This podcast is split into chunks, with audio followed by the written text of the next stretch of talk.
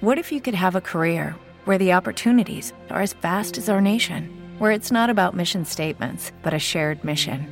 At U.S. Customs and Border Protection, we go beyond to protect more than borders from ship to shore, air to ground. Cities to local communities, CBP agents and officers are keeping people safe. Join U.S. Customs and Border Protection and go beyond for something far greater than yourself. Learn more at cbp.gov/careers. Cada estudiante debería de tener comida gratis y desayuno en la escuela. Si los presos la tienen, ¿por qué no los futuros doctores, ingenieros, licenciados y artistas? Esta frase la pronunció el científico Carl Sagan, quizás el científico más famoso en Estados Unidos en la década de los 80 y 90. Y es una frase que refleja muy a las claras una de las muchas contradicciones de nuestra sociedad. Los presos, la gente que está castigada por haber infringido las normas del sistema, tiene comida gratis, tiene un sueldo simbólico, tiene alojamiento, tiene actividades de ocio. Y todo eso proporcionado por el Estado, que le castiga dándole todo eso que un ser humano necesita. Pero un ser humano en libertad no es mantenido por el Estado, sino que un ser humano en libertad mantiene al Estado con sus, con sus impuestos y con las multas que recibe del Estado. Tendemos a pensar que las personas que están dentro de los muros de una cárcel son presos. Pero lo que quiero plantearte en este podcast es si quizás el preso eres tú si escuchas esto fuera de una cárcel. Soy Paco Navas y empezamos. Bienvenido a Nos vemos en el camino. ¿Le importaría decirme de quién era el cerebro que yo puse ahí? ¿No se enfadará usted? Palabra que no me enfadaré. De A no sé qué. ¿A no sé qué? ¿Mm? ¿A qué? A normal. Anormal. Estoy seguro de que ese era el nombre. Como te remarco mucho últimamente, libertad, la libertad se basa en tener opciones. Alguien que tiene opciones puede elegir, por tanto es libre. Tiene derecho a la libre elección. Pero si no tienes opciones, eres un preso, eres un esclavo, eres un recluso, eres alguien que no vive en libertad. Se da la paradoja de que la gente que vive en prisión tiene algunas opciones que no tiene la gente que vive fuera de prisión. Bajo un manto de vida entre rejas, hay gente que disfruta de mayor libertad que quien vive como tú y como yo en un bloque de edificios.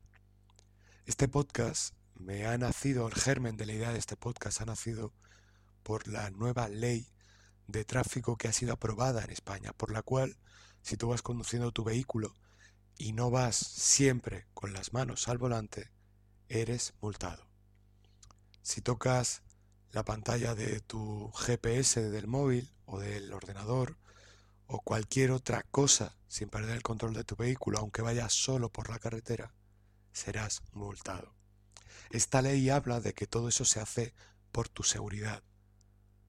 Pero mi pregunta es, ¿realmente es, por tu seguridad o como tantas otras cosas, en nombre de la seguridad, te implantan medidas que coartan tu libertad? Si alguien que debe de circular en un vehículo tiene objetivo llegar a su destino sin perjudicar a nadie, el premio debería de ser tener una conducción eficaz y llegar a tu destino. Pero la vida se está convirtiendo en que el premio va a ser coger tu vehículo y no ser multado. Porque, por ejemplo, decidas subir el volumen de la radio de tu coche girando el volumen de la consola del vehículo y no el botón que hay en el mando de tu, de, perdón, de tu volante. En cuanto quites las manos del volante, serás castigado. Eres un mal conductor. Y lo que yo te digo es que a lo mejor no eres un mal conductor. A lo mejor eres una persona con una gran destreza y puedes ir conduciendo en línea recta sin nadie por la carretera. Y una de tus manos usarla para subir el volumen, que es lo que has hecho toda tu vida. Pero ahora está castigado. ¿Por qué ahora está castigado? No sé si te has dado cuenta que en los últimos años se ha hecho un esfuerzo por robotizar a la población. Cuando hablamos de robotizar es convertir a las personas en seres cuyo comportamiento es predecible. Si tú consigues hacer un ejercicio de memoria y pensar en 10, 15, 20 años atrás, verás que la gente era mucho más impredecible y eso no era necesariamente malo. Podías ir a la puerta de un establecimiento, de un supermercado, y verías que la gente tendría cada uno el carro de la compra de un modo dispuesto y que cada uno pues pondría la compra de un modo determinado. Eso ahora mismo ya ha cambiado y se ha robotizado. Ahora cada consumidor, cada comprador coloca el carro con el manillar por delante. Bueno, dependiendo de la cadena de supermercados hay una normativa diferente, pero en las cadenas más robotizadas, que suelen ser las más prósperas y las que tienen mayor volumen de clientes y por tanto suelen ser mejores campos de cultivo para generar robots que van y hacen un comportamiento sistematizado y predecible, en ese tipo de cadenas colocas el carro con el manillar por delante, tú te colocas detrás, vuelcas eh, la comida en la cinta y cuando te da el ok, el cajero o la cajera, vas hacia adelante. Muy parecido a cómo es el funcionamiento dentro de una cadena de montaje que utiliza componentes robóticos para elaborar cualquier producto. Con una excusa por tu seguridad, se te controla, se te robotiza y ¿qué consigue con eso el sistema? Que tú seas alguien predecible y a la vez consigue que tú dudes de tu libre albedrío, que no sepas qué puedes o qué no puedes hacer y que por supuesto no te preguntes qué quieres hacer, sino que rápidamente pongas tu foco hacia afuera y en lugar de ponerlo hacia adentro y decir cómo me siento, qué quiero, qué me apetece, poner el foco hacia afuera y decir, ¿qué puedo o qué van a pensar de mí si hago esto o lo otro? Un robot es alguien que recibe una programación externa y actúa de acuerdo a esos comandos. Y eso es lo que la sociedad actual en los últimos años ha acelerado ese proceso a través del cual quieren que tú seas un robot, alguien controlado por una norma, por un código escrito, un componente emocional de bloqueo que es el miedo a ser castigado, bien una multa de tráfico, bien una regañina o bien una mala mirada, y sobre todo alguien que repite ese patrón hasta que el código es cambiado, es decir, hasta que una nueva norma es aprobada.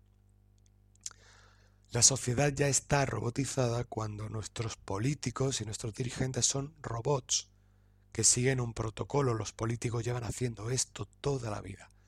El protocolo es muy claro. En campaña electoral digo lo que quiere ser oído y escuchado. Una vez elegido, hago lo que me da la gana. Y el pueblo traga. El pueblo entiende que eso es normal. Es parte del código, no escrito oficial, pero sí programado en el subconsciente de cada uno. La parte emocional ha sido bloqueada y si hay algún eslabón cuya parte emocional se apodera de su discurso, rápidamente es señalado por el sistema como un agente peligroso, alguien que ha escapado de su programación.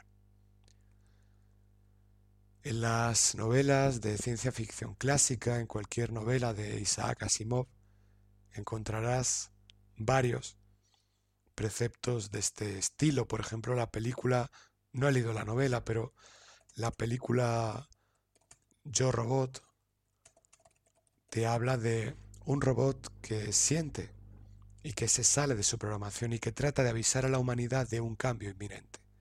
Y ese robot es perseguido por el sistema. A día de hoy ese robot es una voz que no diga lo que dice el discurso oficialista. La ciencia ficción, las películas, las novelas nos han mostrado esta historia siempre. En esos contextos identificas quién es el bueno de la película. En la vida real no sabes identificarlo.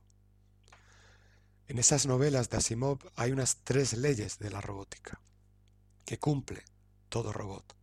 Primero, ley número uno, el uso de una herramienta no debe ser peligroso.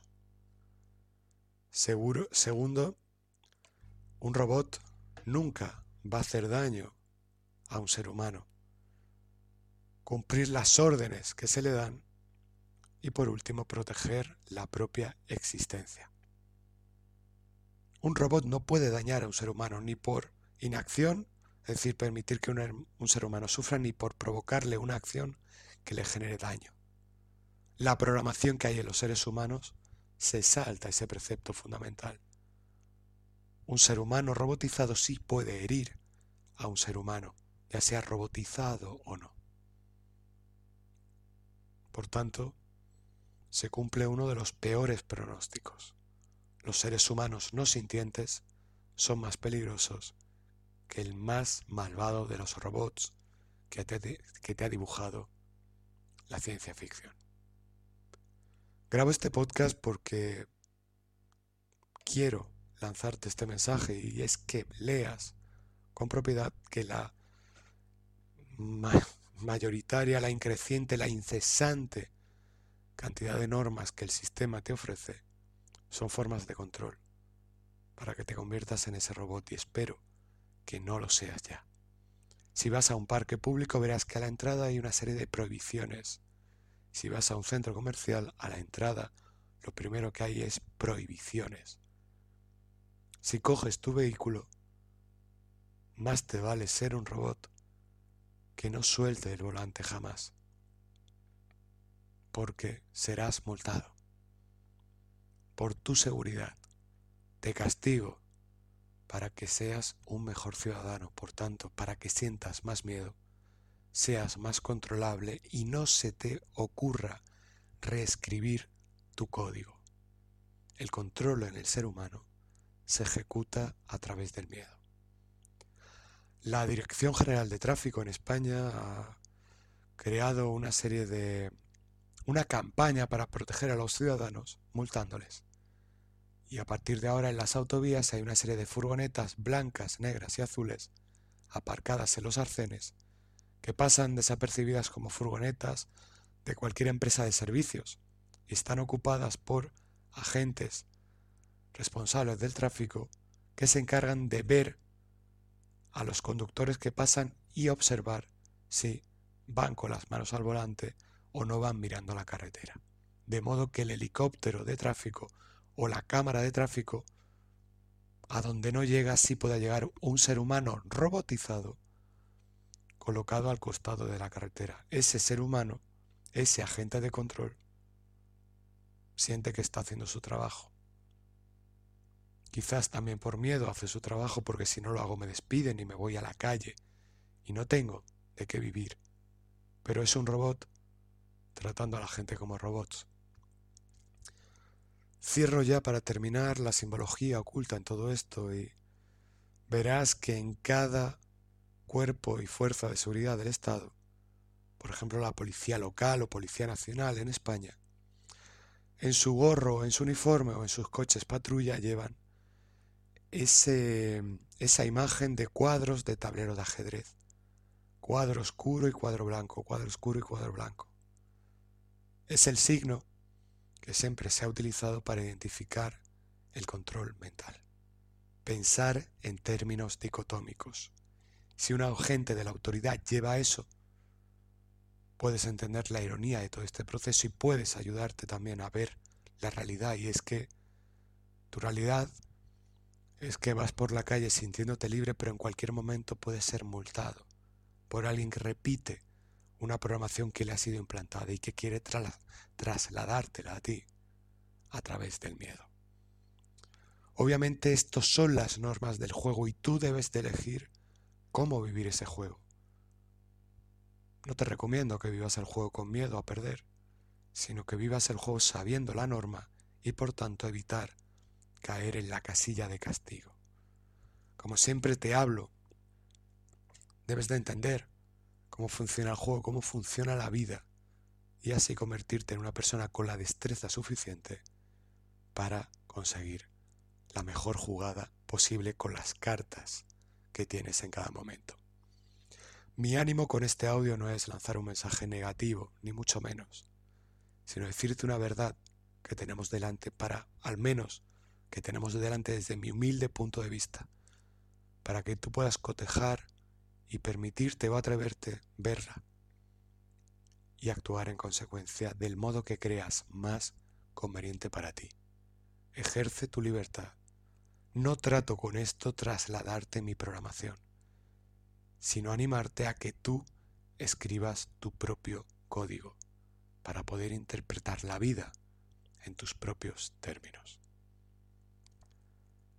Nos escuchamos en el próximo episodio. Soy Paco Navas y esto es Nos vemos en el camino.